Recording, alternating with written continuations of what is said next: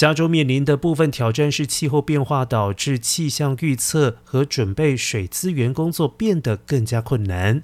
在二零二二水年期间，官员们观察到极端潮湿和极端干燥条件间有明显的波动。十月到十二月明显多雨，但随后则是有记录以来最干燥的一月到三月。加州水资源部副助理主任亚伯勒表示，二零二二水年。气象也高于正常水平，条件比正常还要干燥。而加州最大水库沙斯塔湖储水量预计将在水年度结束时达到一百四十八万亩尺，略高于去年的一百零七万亩尺。尽管如此，亚伯勒强调，加州仍然处在严重干旱中，整体的状况比去年好一些，但是还不够好。